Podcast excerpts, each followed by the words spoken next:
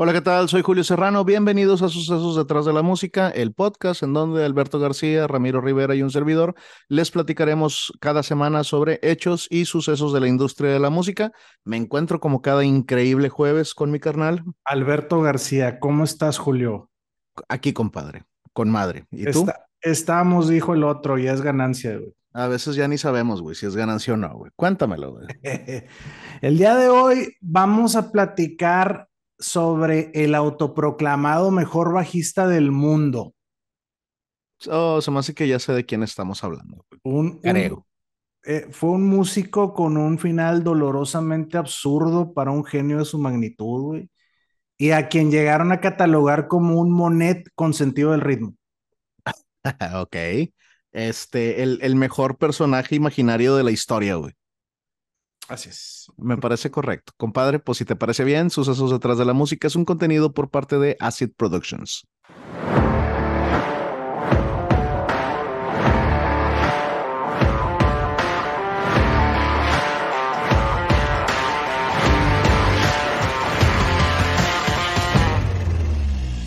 Esto es Sucesos detrás de la música. Soy Alberto García y estoy como cada jueves con mi carnal Julio Serrano a quien, no, y quien junto conmigo te damos nuevamente la bienvenida a Sucesos detrás de la música. Este, le fallé un poco gacho hoy, ni modo, me pasa por improvisar, güey. Sí, compadre. Antes de iniciar, le quiero mandar saludos a mis amigos imaginarios, güey, al buen Piva y a, este, a mi compa Lan Gómez, güey. Sí, todos los bajistas del mundo, güey. Sí, señor. Sí. El día de hoy te voy a platicar de un suceso detrás de la música triste, pero a la vez impresionante. Hoy traje muerte, o sea, imagínate. Ah, me encanta cuando traes muerte, compadre. En, en, el episodio de hoy te platicaré de quien llegara a ser una leyenda viviente en el pico positivo de su carrera y que llegó a transformar tanto en la industria como en la historia de la música la manera en la que se toca el bajo eléctrico un genio con un talento innato que desafortunadamente se vio afectado por una enfermedad y sus adicciones, pero que prefirió continuar con su arte antes de ser tratado para salvarse. Sí. Desde lo más alto hasta lo más bajo que un ser humano puede llegar. Hoy te voy a platicar el suceso detrás de la música de Jaco Pastorius, el mejor bajista del mundo. El autonombrado mejor bajista del mundo. ¿eh? Impresionante músico, güey, este, y estoy muy relacionado con su historia, güey. ¿En serio? Sí, lo sí compadre. Sí, sí, sí, sí. Eh, por ahí, por ahí, ¿cómo se llama? Más o menos. Eh, no, muy, ¿verdad? Pero, pero sé, sé lo que fue de la, de la vida de, de Jaco Pastorius, güey. Bueno, pues ya sabes por dónde va el chingazo, güey. Así aparte, voy a aprovechar para demostrarte que los bajistas no somos personajes imaginarios, güey. Sí, son, güey. en las bandas, güey, sí. no, no, sí, son, güey. son, son, son, ¿cómo se llama? Son utilería, güey. ¿Cómo, cómo son personajes ambientales, güey? Sí, sí, sí, ¿Qué, qué te se, veía, se veía una, una, se veía muy mal una banda de música con dos personas, güey. Dijeron, pon ahí un tercero, güey. Es que es el que es el que ayuda a cargar cables, güey, a poner los amplis y la chingada. bueno, antes de comenzar a platicarte el suceso, quiero hacer un par de comentarios, güey. En este episodio vamos a escuchar muchos nombres, revistas y estilos que van a ser nuevos para este podcast, pero que poco a poco nos iremos relacionando con ellos en el transcurso de los episodios. Y por otro lado, cuando termine este episodio y te vayas a escuchar el playlist que queda colgado en el primer comentario, este, trata de cerrar los ojos y con tu mente intenta aislar el sonido del bajo del resto de los instrumentos. Vale mucho la pena escuchar a Jaco Pastorius y quizá vaya a ser complicado para algunos entender el desarrollo del instrumento, sobre todo en las canciones de jazz, pero créeme cuando te digo que Jaco estaba bien cabrón. Esa es una gran recomendación, compadre. Este, siempre, siempre que hablemos de un, de un gran desarrollador, llamémosle de, de, algún instrumento en particular, por ejemplo, el día que nos toque platicar de algún baterista de los grandes, grandes, güey, vale la pena, güey, escuchar la música, cerrar tus ojos y tratar de aislar el puro sonido de lo que hace ese güey. Este, y está cabrón. Sí, no lo hagas mientras estás manejando porque te puedes partir la madre, güey, pero... Yo, yo si me, si me, si me permites, güey, quisiera dejar de una vez la aclaración. Este güey estaba bien cabrón, güey. Y hay que, eh, ¿cómo se llama? Reconocer que me hubiera escuchado, me hubiera encantado escucharlo tocar en algún otro estilo de música. Algo, algo un poquito más pesadito, güey. A mí se me hace que este güey en el metal, güey, no mames, hubiera hecho garras, güey. Híjole, es que tal vez en progre, güey, por, por la habilidad que tenía, porque de hecho hay grandes, grandes músicos, grandes bajistas en el progre. Digo, ahorita se me viene a la mente, sí, John Mayong de Dream Theater, güey, pero no es el único, hay un chingo, güey. Sí, güey, sí, sí, sí. Eh, 11 de septiembre de 1987, un joven de unos 35 años de edad hace un intento por entrar a una discoteca. Sin embargo, su mal aspecto hace que el portero del antro le niegue la entrada. Y pues no era para menos, se veía leguas que el joven atravesaba por sus momentos más oscuros. Mucho decir para alguien que duerme en un parque por no tener un hogar. El joven al que le han negado la entrada a la disco se enoja y comienza a patear una puerta de vidrio, lo que provoca la reacción de los encargados de la seguridad. Cuando la persona se da cuenta, intenta huir, pero rápidamente le dan alcance y empiezan a golpearlo de una manera brutal. El joven ni siquiera hace un esfuerzo por regresar los golpes, como si simplemente aceptara la bajeza del momento. Pero esto no detiene al encargado de la puerta del club nocturno, quien se ensaña con el pobre haciéndolo pedazos ante el terror de muchos que observaban la escena. El resultado un brazo roto y múltiples fracturas en la cara y el cráneo. Inclusive uno de sus ojos fue desplazado de su cuenca por su cuenca por la brutal golpiza. El joven es llevado inconsciente al hospital donde es declarado en estado de coma. Durante varios días sus familiares y amigos mantuvieron la esperanza de su recuperación hasta que reciben la amarga noticia por parte del personal médico del hospital. Una hemorragia interna detuvo toda actividad cerebral. El joven solo seguía con vida gracias a la respiración artificial, pero no iba a despertar jamás. Este fue el final de una de las más grandes leyendas de la música, Jaco Pastorius. Pero te vi, tu cara, güey. O sea, sí, te, dejé ir a ese chingazo así sin decir a babá, güey. Bueno. Te mamaste, güey. Qué buena introducción. ok. Permíteme contarte cómo llegamos hasta este momento. Sí, hasta el momento en que le parten en su madre, güey. Sí, güey. La verga, güey. John Francis Anthony Pastorius III, mejor conocido por su público como Jaco Pastorius, nació un primero de diciembre de 1951 en Norristown, en el condado de Montgomery, en Pensilvania, en Estados Unidos, siendo el mayor de tres hijos del matrimonio entre Stephanie y Jack Pastorius. Stephanie tenía ascendencia finlandesa y Jack era un cantante y baterista de swing que se pasaba gran parte del tiempo viajando. Así es, otro músico que viene de músicos. Sí, exacto. Solo como un dato curioso, Jaco es descendiente directo de Francis Daniel Pastorius, un alemán, educador, abogado y poeta que en 1683 fundó Germantown, Pensilvania, siendo este el primer asentamiento germano-estadounidense permanente y que se convirtió en la puerta de entrada para los emigrantes alemanes. Hoy Germantown es parte de Filadelfia. Ok, mira, qué cabrón, güey. Si algún día tienes la oportunidad de ir a Philly, güey. El, apellido Pastorius me gusta, güey. Está, simpático, sí, está nuevo. está simpático. Bueno, cuando Jaco tenía siete años, en 1958, se había mudado junto con su familia a la ciudad de Oakland Park, en el condado de Broward, en Florida, en los Estados Unidos. Y desde pequeño, su madre lo apodaba Yoko, influenciada porque el muchacho tenía una gran afición por los deportes y por el umpire de béisbol Yoko Conlan. Ok. No era Jaco, era Yoko. Sí, Yoko, en su inicio, sí, hasta que, hasta que apareció Yoko Ono y dijo, no, a la verdad. estaba pensando lo mismo, güey. Jaco era tan hiperactivo y energético, además de pasar gran parte de su tiempo sin camisa en la playa, que su hermano lo llamó Mowgli, como el niño del personaje del libro de la selva. libro de la selva, sí. Eh, bueno, esta pues ya sabemos. Pues, lo más vital, no más lo que hay que... sí. eh, gran película de Disney de 1967. El joven Jaco aparentaba ser un niño y un muchacho normal al que le gustaba jugar, además de ser muy competitivo, siendo muy bueno en béisbol, básquetbol y fútbol americano. También le gustaba nadar con sus amigos y trabajaba repartiendo periódicos en su bicicleta en el vecindario lo normal para un huerco de esa Compadre, te mamaste, güey, suena una gran infancia, güey. Sí, luego en Florida, güey, imagínate. Con... Sí, sí, sin playa, así sin playera en la playa, güey. Mamalón, güey. Asistió a la escuela católica St. Clement en Wilton Manors, otra pequeña ciudad del condado de Broward, y además fue monaguillo en la iglesia de St. Clement. Jaco, pues sí, como dices, era un niño aparentemente feliz y en la superficie vivía en una familia católica convencional.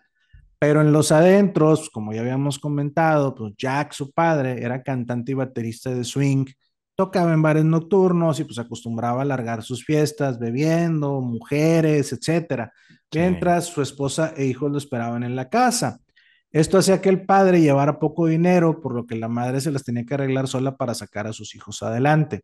Un hermano de Jaco recuerda que en muchas ocasiones la cena consistía en pasta y un refresco.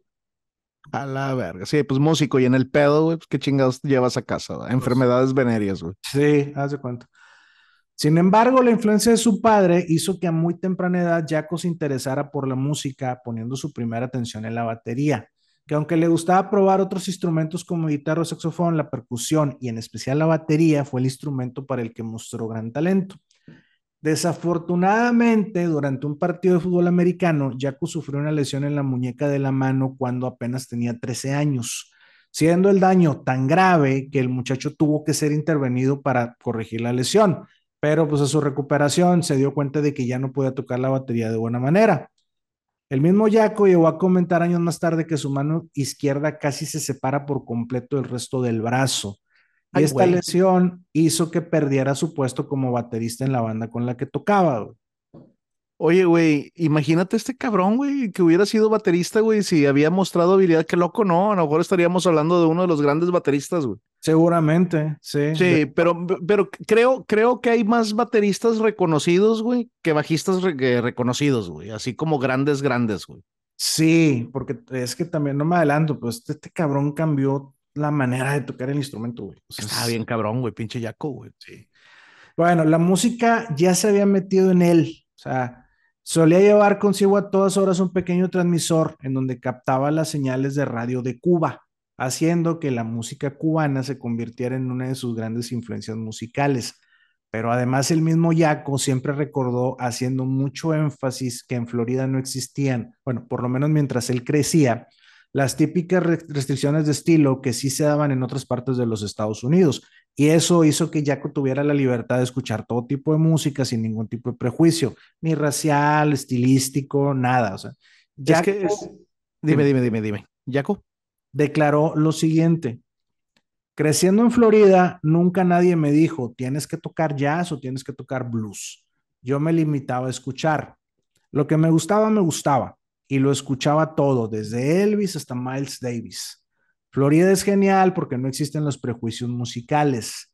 Mi familia se mudó a Florida cuando yo tenía siete y ahí empecé a escuchar a grupos de percusión, a bandas cubanas, a James Brown, a Sinatra, a los Beatles. Lo oía casi todo por el radio.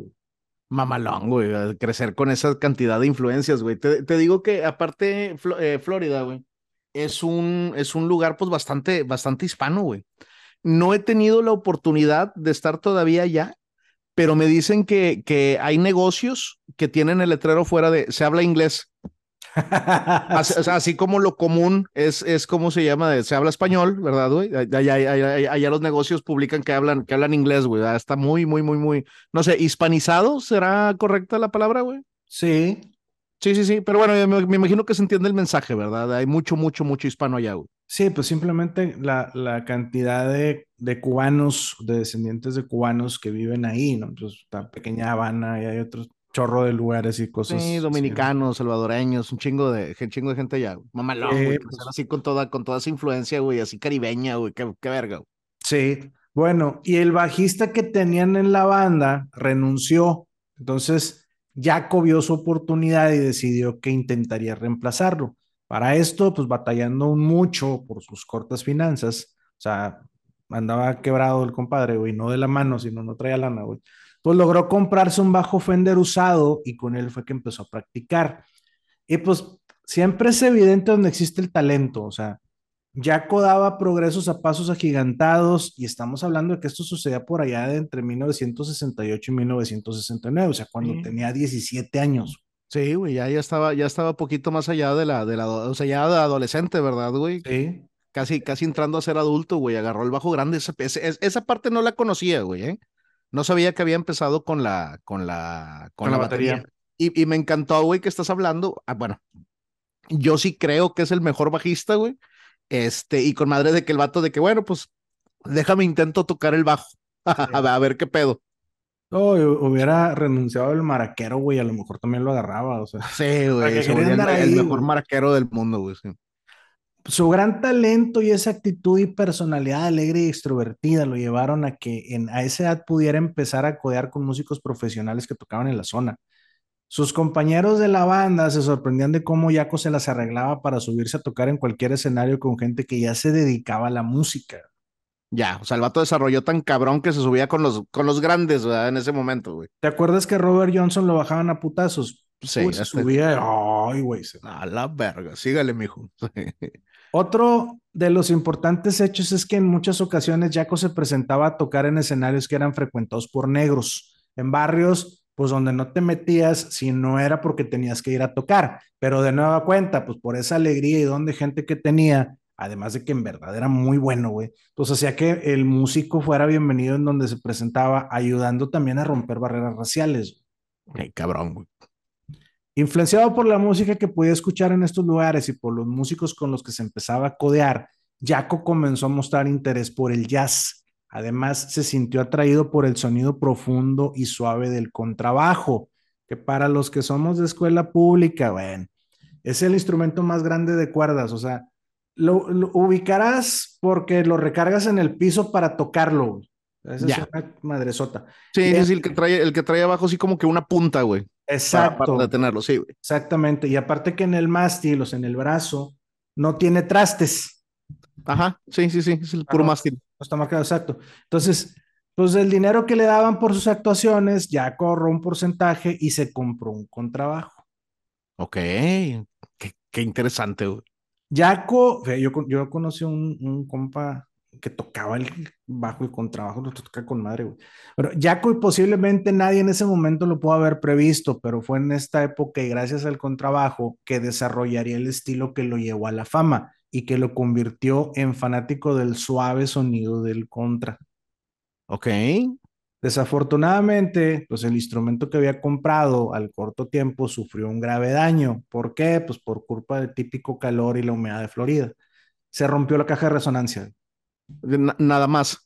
Sí, hueso madre, sí. Sí, muerte súbita, güey. Sí. Pues Jaco no tenía dinero para comprar otro contrabajo, así que pues se acordó de, de aquel Fender que tenía, el Fender eléctrico, y pues siguió tocando con él pero extrañaba el sonido del contrabajo. Entonces un día se le ocurrió sacarle los trastes al bajo. Oh, se hizo un bass contra, güey. Ok, güey. Rellenó los huecos con pasta que se utiliza para reparar barcos pequeños, haciendo con esto un bajo eléctrico sin trastes. Un bajo que luego se volvería tan famoso como él y que con el tiempo, así como en la antigüedad se le ponía nombre a espadas famosas, poderosas. Sí, güey. O, o incluso ¿Te acuerdas? Pues el episodio anterior cuando, cuando hablábamos de que a los instrumentos les ponían el nombre. sí, güey. A, este bajo se ganó el nombre de Bass of Doom, algo así como el bajo de la fatalidad, güey. yeah, güey, rock and roll, güey.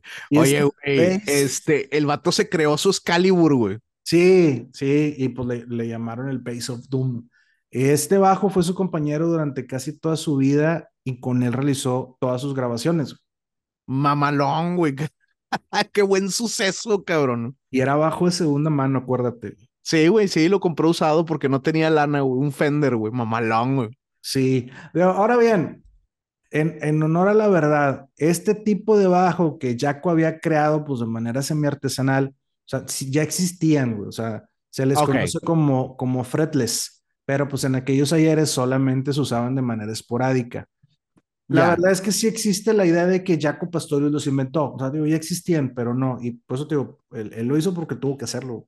Yo sí, porque extrañabas el sonido de su, de su contrabajo, güey. Este, ahorita que lo estabas platicando, sí me empecé a imaginar yo. Entonces, este güey creó los bajos sin trastes. Bueno, no, ya estaban, pero llamémosle que lo popularizó, güey. Sí, ahora lo que sí hizo, pues fue inventar y desarrollar todo un estilo con un bajo fretless, lo que ayudó en gran medida a distinguirlo de los demás bajistas de su generación y pues por eso se convirtió en una de las grandes leyendas de la música.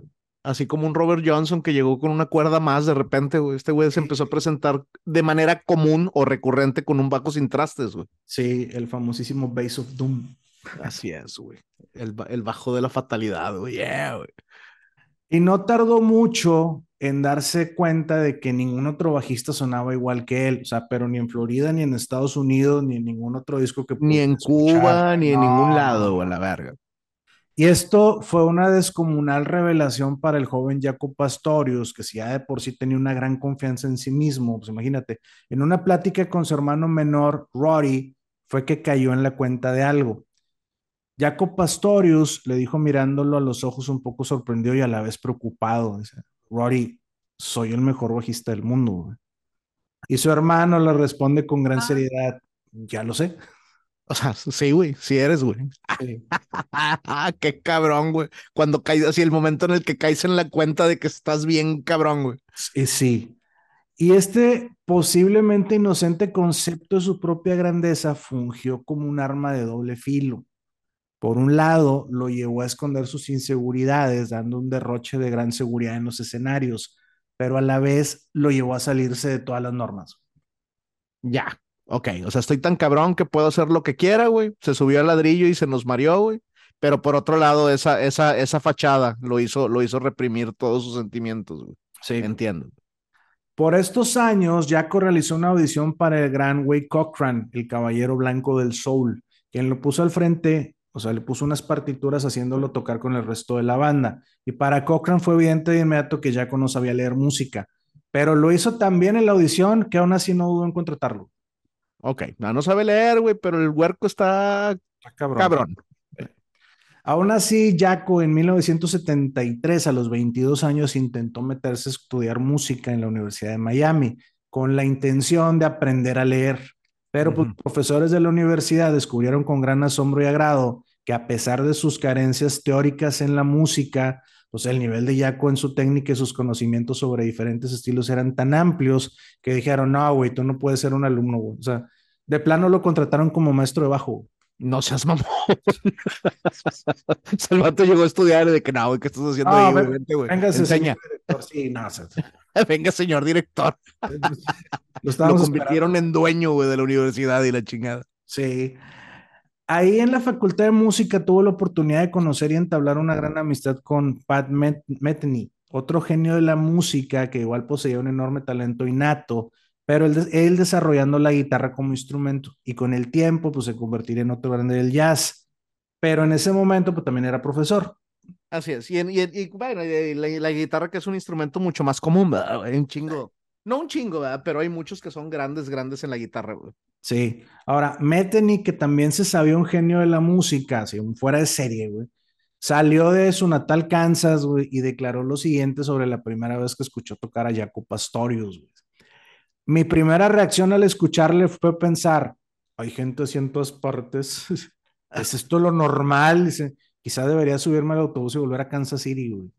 Ay, cabrón, o sea, pensó en, pensó en regresarse, güey. Sí, sí, o sea, dijo, este güey está cabrón. ¿Qué cabrón. güey? O sea, Meten y asegura que se hicieron grandes amigos, pero era una amistad volátil, pues por llamarle de alguna manera. Cuando tocaban juntos, Jaco conseguía tener a todo el mundo a sus pies y Pat era el crítico, el pensante, concentrado, o sea, era como que el, que estaba en lo que estaban tocando, ¿no? Y el otro vato, pues tenía esa personalidad, güey. Así es, tenía esa gracia, güey, para, para poder convivir con su público, güey. Sí. Ambos jóvenes prodigios fueron descubiertos por el pianista de jazz Paul Bley, quien ya era un ícono de la música que había compartido escenario con otros grandes de la escena como Charlie Parker y Charles Mingus.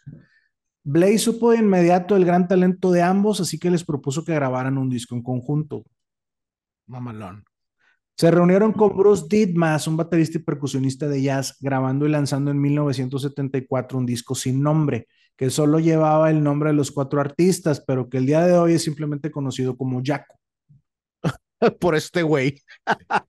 Tan dominante, cabrón. Este es un gran suceso en el aspecto de que es la primera grabación profesional de Metheny y Pastorius, pero el álbum es mucho de improvisación y realmente fuera de lo que muchos creen, pues este no fue el primer álbum como solista de, de Jaco.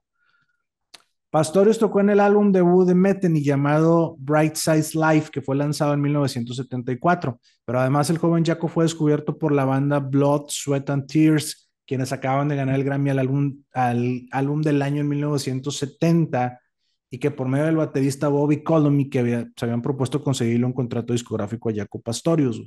Está tan cabrón, güey, que este güey tiene que grabar solo, güey. Me, me acordé, ay, güey, se me fue el nombre del bajista de Primus, güey que para mí es otro güey que está bien cabrón, güey.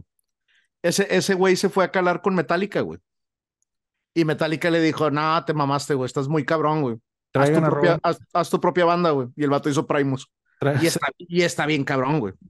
O sea, dijeron, no, güey, no queremos que nos opaques, güey, te chingada. Haz de cuenta, compadre. Así como que, güey, no, o sea, o sea Metallica no es para lucirte de ese sentido. Y no, ¿verdad? Metallica no es para eso, güey. Este, son, todos son músicos muy buenos, cumplidores, güey, en lo que hacen, güey. Pero no puedes tener un Joe Satriani en Metallica, güey. O sea, no encaja, güey. Ya. Me explico. O sea, es una banda de conjunto, así completamente. Pero bueno, ya nada más quise hacer ahí el apunte. Ya, y por eso acabó Robert Trujillo con Metallica. Exacto, para que, crea, para, para que la gente crea que, que sé poquito. En 1974, Pastorius cambió su apodo de la infancia, Yoko, por el ya mencionado y conocido Jaco. Cuando el pianista francés Alex Darky le escribieron una carta de esa forma en una, este, ¿se das cuenta que le mandó una carta y lo escribió así? En lugar de decirle Jaco, le dijo Jaco. O sea, Pastorius le causó tanta gracia que lo adoptó. ya no soy Yoko, ahora soy Jaco. no, y aparte por los años Yoko, no, también, güey. No, chingues, no, güey. sí, no, no, sí, sácate, güey. No debe serle de pinches malas, güey. sí. A finales de 1975, Jaco Pastorius realizó una gira con la banda Blood, Sweat and Tears mientras Columbia ayudaba a producir el álbum de Jaco, mismo que fue lanzado en agosto del 76. Ahora sí, como su álbum debut, bajo el nombre homónimo, Jaco Pastorius, güey. Y este lo lanzó Epic Records. Sí, Epic, güey. Mamalán, güey.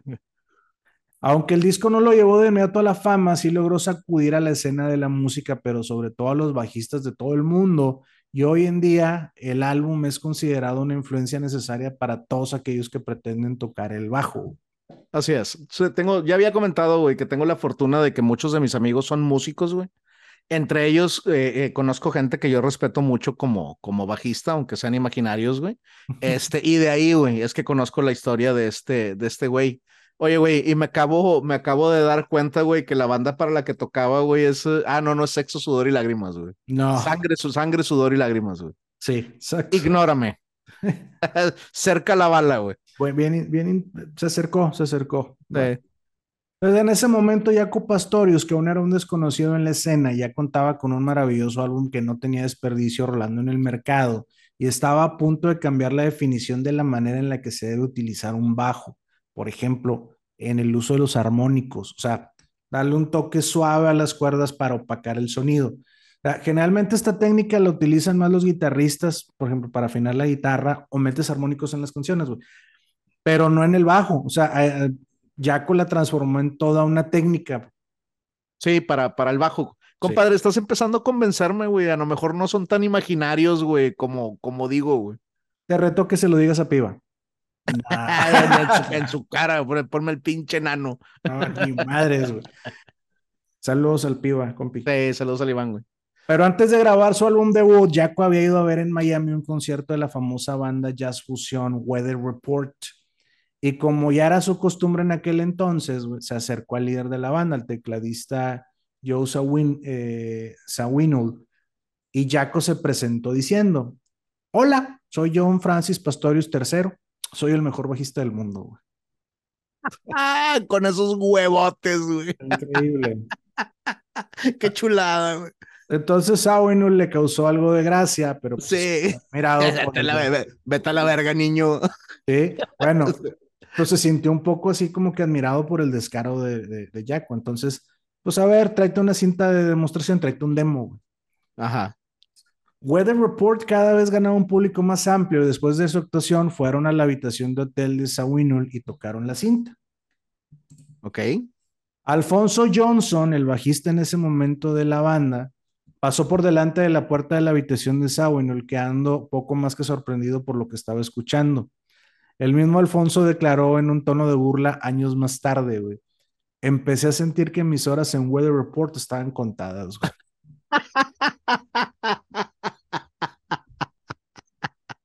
A la verga. Hay un güey más cabrón que yo. Ya, este, cuando te das cuenta, güey. Sí, güey, sí. sí güey. Y aunque la salida de Johnson en realidad se debió a una decisión propia por diferencias artísticas, este hecho pues le dio la oportunidad a la banda de llamar a Jaco para que se integrara con ellos. Sí, le hablaron en los siguientes tres segundos. Sí, no, y cuando son diferencias artísticas me imagino así como que hazle como el Jaco Pastorio, no puedo, nada, pues sácate la chica.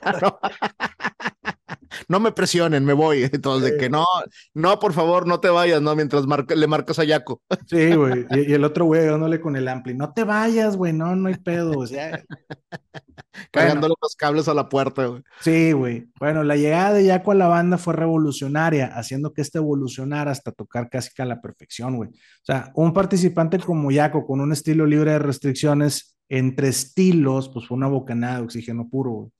Sí, el nombre de la banda está con madre, güey. Sí, sobre todo en Florida, ¿no? Sí. El 11 de marzo de 1976, la banda lanza al mercado su sexto álbum de estudio, pero el primero con la participación de Pastorius, llamado Black Market. El álbum fue lanzado bajo el sello de Columbia y en él se puede escuchar una composición de Jaco Pastorius llamada Barbary Coast, y que en ese momento era un vistazo al futuro sonido que iba a tener Weather Report. Pero al año siguiente, Jaco ya se encontraba totalmente integrado a su nueva banda. Vaya, ya formaban como una familia, ¿no? Y pues como en toda familia, güey, pues la situación ya no es perfecta, ¿no? Jaco y Sawinul tenían constantes choques en el tema creativo. O sea, no olvidemos que Sawinul era el líder y pues a lo que hoy en día sabemos era una persona a la que le gustaba que se hicieran las cosas a su modo. Sin embargo, pues el mismo Sawinul sabía y reconocía que Pastorius era una joya sin embargo, estaba renuente a darle más protagonismo. Ya, o sea, el güey quería el protagonismo porque este güey estaba bien cabrón y él lo quería para él. Sí, pero pues digo, la verdad es que eso no era problema para Jaco Pastorius, porque pues él mismo se generaba su propio protagonismo simplemente con la presencia que tenía en el escenario y pues aparte cómo, tocaba, güey. Así es, güey. Y es que el vato, el vato era bien payaso, güey, en el, en el escenario, güey. Entonces jalaba la mirada de la gente, güey. Sí, no, y, y, y pinche musicazo, güey.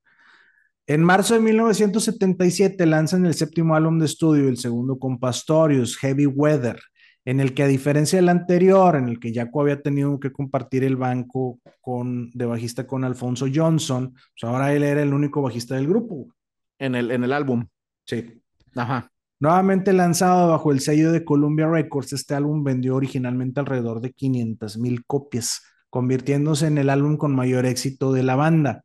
Además, la revista Downbeat, por medio de una encuesta, lo calificó como el álbum de jazz del año, pero además es uno de los álbumes de jazz más vendidos en el catálogo de Columbia. Este disco fue número uno en los listados de jazz de Billboard. A la verga, güey. Eh, compadre, es que ese punto es bien importante, güey. Son 500 mil copias, pero gente, o sea, no olviden que estamos hablando de jazz, güey? Sí, jazz en los Sí, güey, te puedo asegurar que de todo tu grupo de amigos vas a tener uno, güey, que le gusta el jazz, ¿verdad, güey? Sí. Los 500 mil es así súper venta, ¿verdad? Para un grupo de jazz, güey. Sí, es más, puede ser punto cinco, güey. O sea... sí, güey, a mí medio me gusta. El disco Heavy Report fue incluido en el Salón de la Fama del Grammy en el 2011 y es uno de los 101 álbums que debes escuchar antes de morir, según Robert Dimery. Y según el fundador y editor en jefe de la Enciclopedia de Música Popular, Colin Larkin, el álbum ocupa la posición número 822 en la lista de los mejores mil álbums de todos los tiempos. Te mamaste, güey. La canción Birdland de este disco estuvo nominada al Grammy como mejor composición instrumental y Jaco Pastorius también fue nominado al Grammy como mejor solista de jazz. Y fue en esta época en la que Jaco Pastorius comienza a abusar del alcohol y de la droga particularmente la cocaína. El problema es que Jaco tenía, por la época en la que le tocó vivir, güey, una serie de enfermedades mentales no diagnosticadas. Y pues la combinación de drogas y alcohol exacerbaron su actuar a un comportamiento errático. Ya, sí, pues si traías, güey, digo, hay que entender que la psicología también fue teniendo sus avances, ¿verdad, güey? Tantas pinches enfermedades, güey, que... Es más, no te vayas muy lejos, güey. La, la dislexia, güey, digo, eh, fue algo que también tardaron un chingo de tiempo en darse cuenta, ¿verdad? Y poderlo tratar, güey. Sí, el, el otro, ¿cómo le dices? El COT. Sí, que yo lo, lo, ordeno por sus, por su, por su, su orden eh, de es, es, el, es el TOC, el trastorno obsesivo compulsivo, pero lo ordenas, lo ordenas alfabéticamente. Por mi, por mi TOC, el, el COT. Bueno, Jaco Pastorius hacía locuras. Ay, pues se la pasaba de fiesta entre drogas, mujeres y alcohol, güey.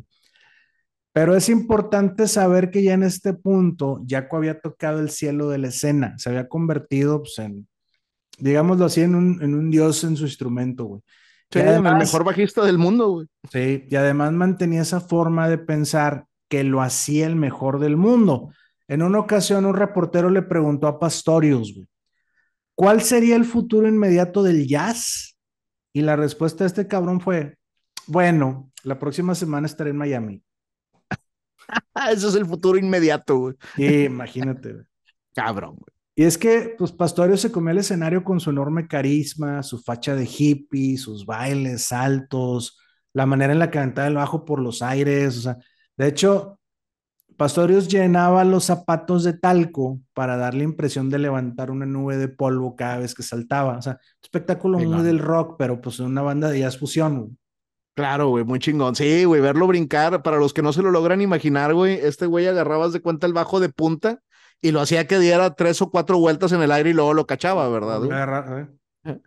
Entonces, pues gracias a todo esto, Pastorio se convirtió en un artista bien cotizado, lo que hizo que Mick Robinson, un antiguo compañero de David Bowie, lo promoviera para que Pastorius terminara tocando en el primer álbum como solista de Ian Hunter, que si no te acuerdas de él, güey, es el cantante y líder de Mod the Hopple. Así es, sí, sí me acuerdo de él.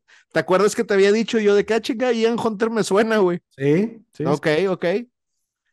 Además, en ese mismo momento, la cantante Johnny Mitchell había lanzado su primer álbum de jazz, pero estaba en busca de un nuevo bajista, porque Max Bennett, el actual, pues no entendía lo que ella pedía que tocara, ¿no? Y es que Mitchell quería grabar algo aún más complejo, o sea, entonces su bajista, por otro lado, creía que Mitchell había perdido el rumbo, a tal grado que un día mientras discutían, el bajista le dijo, no voy a tocar esas cosas raras que pides. Además, ya hay un bajista que hace esas cosas. Se llama Jaco Pastorius. Llámalo, te va a encantar. Ok, sí, recomendación enojado. Sí, no, y sí lo hizo. O sea, el comentario de Bennett le incrustó el sentimiento de curiosidad. Entonces Mitchell comenzó a preguntar hasta que dio con Pastorius y le llamó. Y pues sí, Pastorius sin lugar a dudas era lo que ella necesitaba y estaba buscando. Pinche espíritu libre, un pinche loco de su instrumento. Güey. Sí. El resultado de esta colaboración fue un maravilloso álbum de 1976 llamado Gira.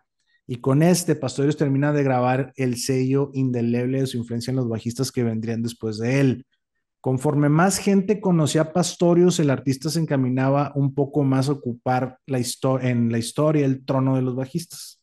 Mamalón, güey. Cabrón, güey. Chingado, güey. Ya, y, puta. Bueno, está bueno, ya te dejaré continuar, güey.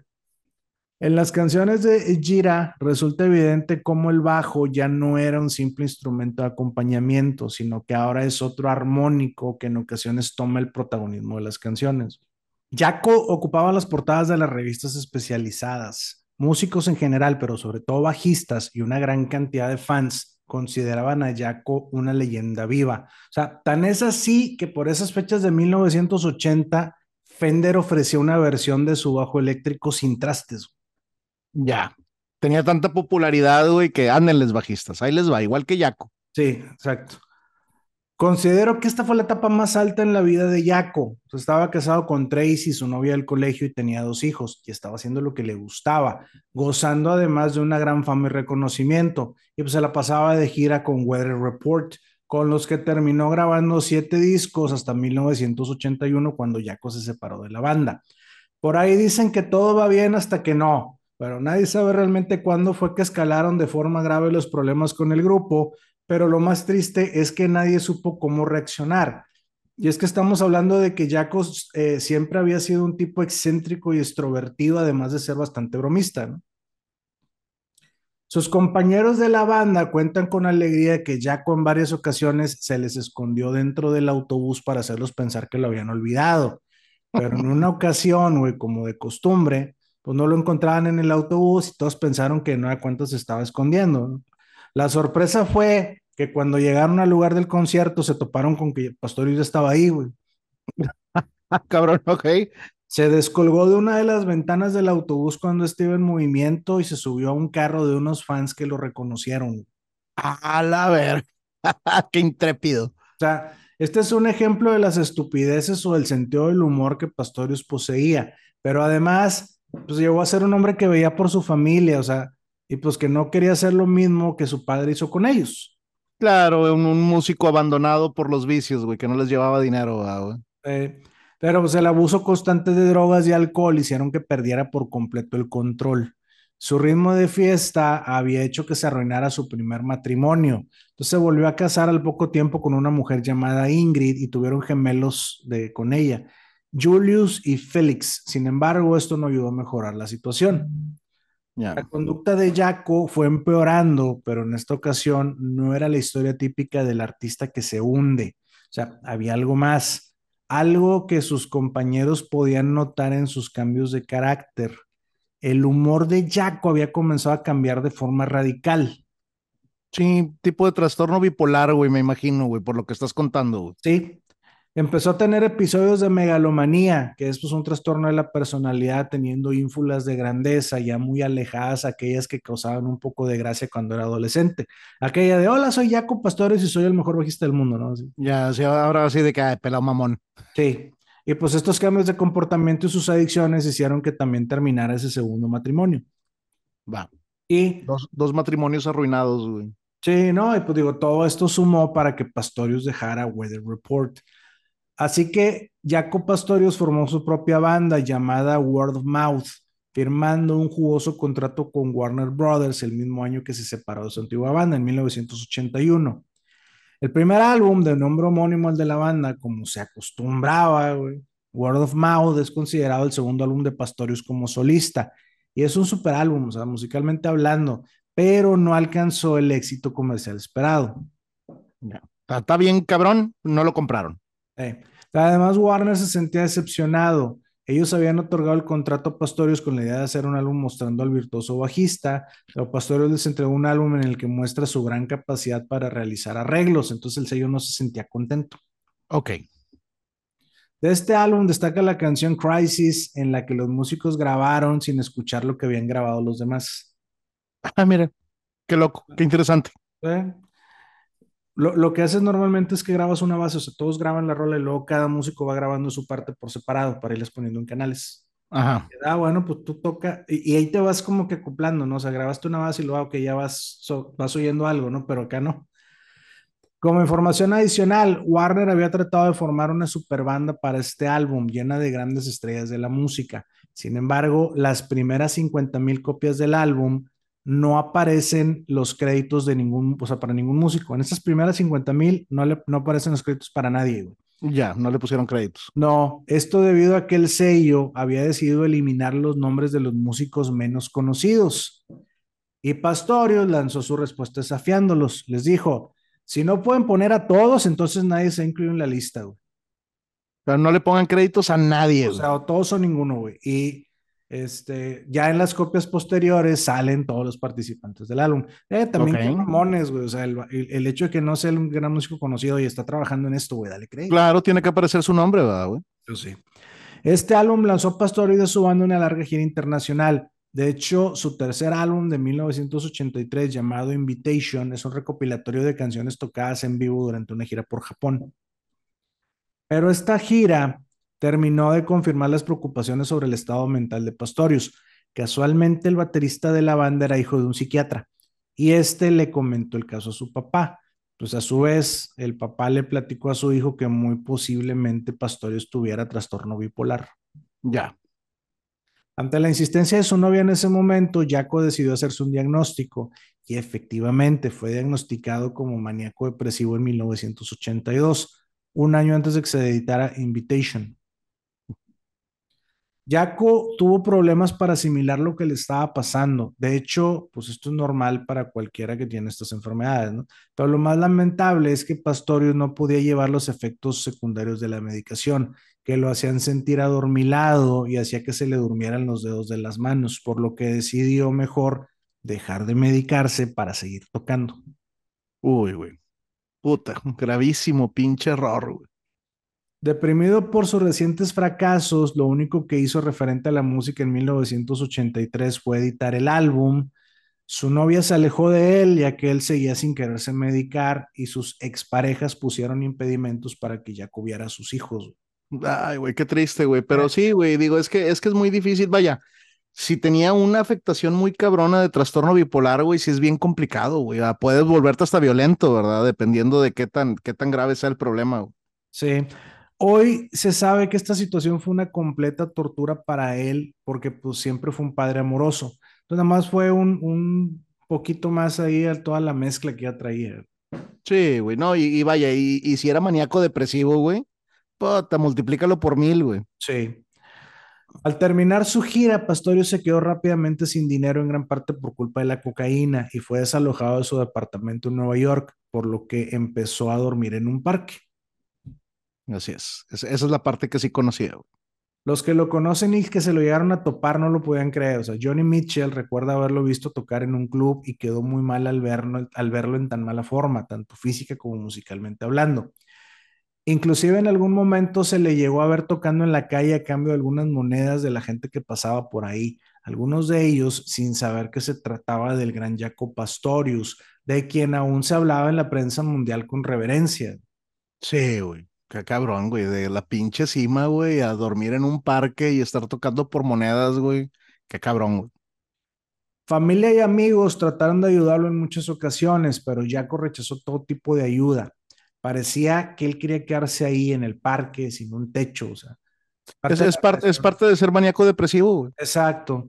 Y para acabarla de fregar, en 1986, el mítico bajo de Pastorius, el Base of Doom, aquel Fender de 1962 sin trastes, eh, le fue robado en la, de la banca del parque y ya Pastorius nunca lo volvió a ver. Puta, compadre. A la verga, güey. Se, se perdió su instrumento. No era, para perdió, que estuviera en un, era para que estuviera en un puto museo, güey. No, no, no se perdió, le salieron patas y se fue, güey. Salieron a volando, güey. Pero, pero no te, no te me, no, no te me chicopales, güey. Ahorita llegamos a ese punto, güey. Ok. En 1985, mientras Jacob filmaba un video instructivo llamado Modern Electric Bass, su entrevistador, el bajista Jerry Gemot, lo elogió en algunas ocasiones diciendo que era uno de los más grandes. Y en una de ellas, Jaco le respondió, ¿eso crees? Consígueme un concierto. Oh, pobrecito, güey. Y no fue la única vez durante la entrevista que Jaco le expresara que en verdad deseaba que alguien le diera trabajo. Sin embargo, se pudo sacar un poco el spin ese mismo año cuando dio un concierto junto a Toots Stillmans en Bruselas. Luego regresó brevemente a Florida, donde sus hermanos lograron convencerlo de ingresar a un hospital para ser tratado. Sin embargo, Jaco no quiso continuar y antes de que se dieran cuenta, Jaco ya había regresado a dormir en la calle. Ya, ya qué difícil, güey. La situación bien afectado a la verga, güey. Sí. El 11 de septiembre de 1987, bajo la influencia de alcohol y drogas, Jaco Pastorio sube al escenario en un concierto de Santana en el Teatro Sunrise en Florida con la intención de sabotearlo. Así que pues es bajado a la fuerza del escenario y expulsado del lugar. Así que se dirige al Midnight Bottles Club en Wilton Manors, donde supuestamente después de patear una puerta de vidrio, cuando no lo dejaron entrar, se vio envuelto en una terrible escena de violencia con el guardia Luke Havan, Luke Haven, que además de ser guardia, pues era experto en artes marciales. Se le pasó de lanza este güey, sí sabía. Sí, o sea, ¿cómo decirte? Sí, sí, sí hubo, sí hubo abuso, pues. Sí, Pastorius fue hospitalizado en el Broward General Medical Center con múltiples fracturas faciales, el ojo derecho fuera de su órbita y con el brazo izquierdo roto, lo que lo hizo caer en coma. Cabrón, güey, que te saquen un ojo chingazos, compadre. Imagínate la puta paliza, güey. Sí. Durante su hospitalización hubo algunas señales que indicaban que iba a salir del coma y que podría recuperarse, pero pronto una hemorragia cerebral hizo que desaparecieran las esperanzas. Muerte cerebral. Muerte cerebral, nada más conectado con una máquina. Güey. Así es, solo, solo lo mantenía con vida el respirador artificial y los médicos les aconsejaron retirárselo, a lo que la familia accedió el 21 de septiembre de 1987, cuando Pastorius tenía 35 años de edad. Puta, jovencísimo cabrón. Y uno, un cabrón que, bueno, si así es una leyenda, güey. Si se hubiera mantenido sano, güey. Sí.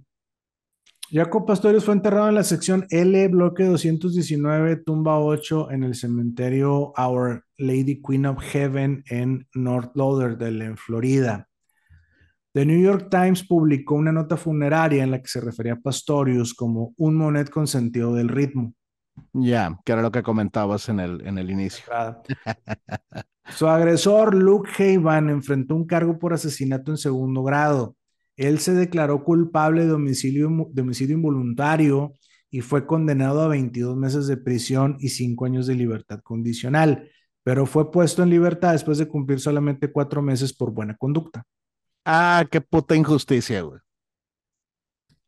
Ya te la verga, güey.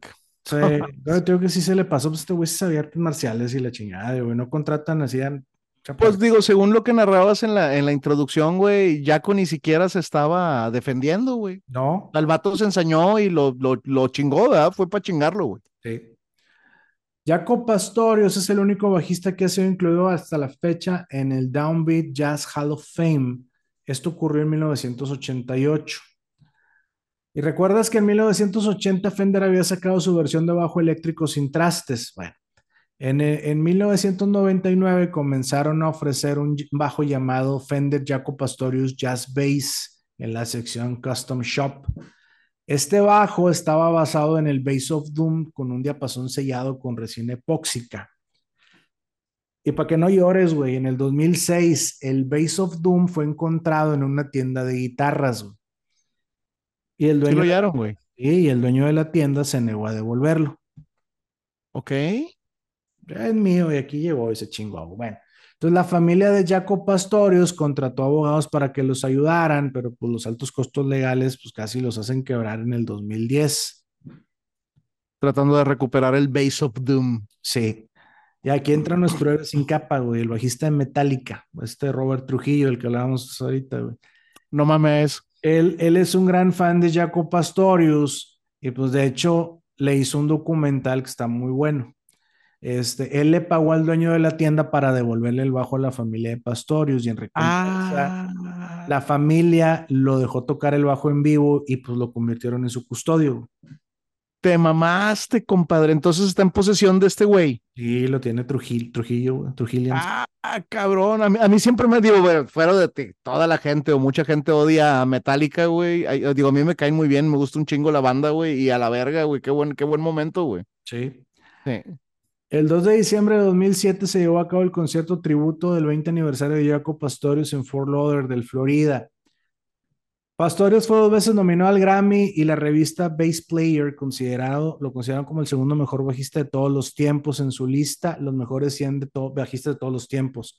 Solo detrás de James Jamerson, el bajista que estuvo detrás de todos los éxitos de Motown. Oh, ya se me puso la pinche piel chinita, güey. En algún momento platicaremos de James Jamerson. Pero a pesar de todo, Jaco sigue siendo hasta el día de hoy el bajista eléctrico más influyente en la historia. Así es, güey. Cambió todo, todo, todo, todo el estilo en el instrumento. Y esta fue, amigo mío, la historia de Jaco Pastorius, el Jimi Hendrix del bajo. El Jimi Hendrix del bajo, güey. Qué gran historia de Jaco Pastorius, güey. Qué cosa tan más triste, güey, que haya terminado así, güey. Y fíjate, compadre, que si me permites, güey, a lo mejor sería momento para, para dejar ahí a la gente ahí una buena, una buena recomendación, güey. Este, no ignoren, güey, los problemas mentales de la, de la gente, güey. O si sufres algún tipo de trastorno, güey, yo creo que el psicólogo hoy en día debe ser canasta básica, güey. Sí, yo que tuve ahí un, un tema, güey, este, de ansiedad, güey, cada vez se vuelve más común y créanme, güey, son, son cosas que no puedes, este, controlar, güey, cuando estás inmerso en ese pedo. Entonces, este güey, como maníaco depresivo, güey, eh, también temas de ansiedad, entras en, en, en, depresión y es que no te sientes, güey, que lo, que mereces nada, ¿verdad? Ah, básicamente es eso, güey. Ah, entonces, pues sí, no quería regresar al parque, güey te sientes merecedor, fracasé y a la verga, y ese es tu pinche pensamiento todo el puto día, güey, qué complicado, güey. Y qué triste que termine este, un, un, un músico, güey, de estas características así, güey. Sí, sí, fue. Cuiden a su gente, güey. este, y sobre todo, bueno, no podemos decir la, la, la palabra porque los controladores de, de, de, YouTube, si la, si la detectan, güey, este, ¿cómo se llama? Ya no se puede monetizar el episodio, pero eh, la gente que se quiere matar a sí misma, ¿verdad? Siempre tengan una línea abierta, güey, para, para la gente que tiene algún tipo de, de, de trastorno. Ojo, hay muchas maneras de matarse a sí mismo, ¿verdad, güey? A veces, a veces son formas lentas, güey, pero sin embargo es, es, es un tipo de, de, autosabotaje. Pues, como me decías, güey, Pastorius ni parecía que ni las manos metió, güey. Sí, no, no, no, no, no, te estás, te estás dejando ir, güey. ¿Verdad? O sea, te estás dejando ir, güey, este, ¿y cómo se llama? Y te crees merecedor de lo, de lo peor y te crees que no eres merecedor de, de salir adelante, güey. O sea, es la propia enfermedad llevándote la chingada, güey. Yo creo que lo mejor que pudieron hacer sus hermanos fue tratar de internarlo, güey. Y sí, le, o sea, en respuesta el güey lo que iba a hacer era no quererlo, güey. Sí, la, las voces en la cabeza no siempre dicen lo mejor, ¿va? no, de, verdaderamente, digo, si de por sí eh, tu, tu, peor enemigo eres tú mismo, güey, este, con un tipo de esos trastornos, güey, créanme, es bien complicado, güey. Bien, bien, bien, bien complicado, güey. Este, entonces, cuiden a su gente, güey, cuídense ustedes. Si tienes algo así, eh, acércate, güey, acércate con la familia, o sea, créete que sí lo mereces. Y cómo se llama, ya, hoy en día ya afortunadamente hay formas de, de salir adelante, ¿verdad? Así es. Y ahí le pones a este güey que fue entre mediados de los setentas, güey, inicios de los ochentas, güey. Este, sí, güey, pues no estaba tan avanzado todo ese tipo de conocimiento. güey. Era, era cuando los doctores fumaban en la consulta, güey. Sí, compadre. Sí, y en los aviones, y sí me explico, o sea, este, sí, los tiempos han cambiado, güey. Sí, tal vez, tal vez si hubiera, si hubiera vivido en otros tiempos, güey, no hubiera tenido ese final tan dolorosamente absurdo, ¿no? Se hubieran tenido que dar una combinación de cosas, güey. De entrada, tendría que haber existido ya medicamento que no te adormeciera la mano, ¿verdad, güey? Porque ese fue uno de los temas, güey. A ver, sí, me medico, güey, estoy, estoy mejor. Pero a- aquí, ojo, aquí hay una parte bien delicada, güey. Este güey no se podía dar cuenta cuando estaba mejor, güey, porque él, él- él- ¿cómo decirte? Él seguramente no era consciente de, de su- de sus cambios de, humor, güey. Porque no hay algo físico, güey, que te lo indique, güey. En- entonces, te tomas un medicamento que no te deja desarrollar tu, tu instrumento, güey, el güey se le hizo, se le hizo fácil. Hoy en día ya hay instrumentos que no tienen ese tipo de efectos. Hubieran existido en aquel entonces, güey, y bueno, pues a lo mejor hubiéramos tenido a un Yaco medicado por años, sí, ok, güey, pero, pero, pero funcional, ¿verdad, güey? Sí, así es. Pero, compadre, qué gran, qué, o sea, volviendo al episodio, güey, qué gran episodio, güey. Sí, te mamaste, güey, me gustó, me gustó un chingo, güey, la, la historia de, de, de, ¿cómo se llama? Pues de uno de los más grandes, güey, bajistas, güey. No me esperaba, güey, que el más grande fuera el de Motown. Luego platicamos de él, güey, también está, está chingón, también se lo merece, güey. Ya hemos platicado de los Jazz Brothers, güey, pero ¿cómo se llama? Este, no me imaginé, güey, que, que, que, que fuera a estar ahí, güey, el más, el más cabrón, güey. Eh, así es. Sí, güey. Y compadre, échale un ojo. Ahorita vi que pusiste cara de sorpresa, güey. Tú que, tú que eres bajista, güey. Échale un ojo al, al güey este, es que se chingado, no me acuerdo del nombre, güey. El cabrón de Primus, güey. Busca, busca Primus, güey. Y échale, échale un ojo al, al, al bajista, güey. No seas cabrón, güey. Toca bien, cabrón, ese vato también. Órale, va que va. Pero bueno, mi hermano, no sé. Bueno, déjame te pregunto algo. ¿Quién es tu bajista favorito, compadre? Eh, John Mayong. ¿Es de Def Es Leppard? el de Dream Theater. No, es el de Dream, Theater, ya. Ok, ok. Me mamé, ¿verdad? Con Def Leppard. Este, no, sea, ah, son. Es este, este güey Rick Savage, el de. El de, el de Def Leppard. No, no, no, pero escuché un día a John Mayong, a Dream Sí, Theater. sí, me, me gusta mucho Dream Theater, güey. Ah, Ujú. ok. Él, él, así es. Diego, y Bueno. también, si me preguntas de guitarristas, pues te voy de Van Halen y John Petrucci, ¿verdad? También Petrucci es cabrón. Sí, güey. Sí, sí, No, sí. un día hablamos también de Dream Theater, güey. También tienen ahí su buena historia, güey. En sí, claro, güey. En algún pinche momento todos esos estarán en, en este tu bellísimo programa, güey. Vamos. Bueno, re- regálame dónde te encuentro, compadre. Arroba soy Beto GR en Twitter. Yo soy Julio Serrano 360 en Instagram y les dejamos nuestro cariño.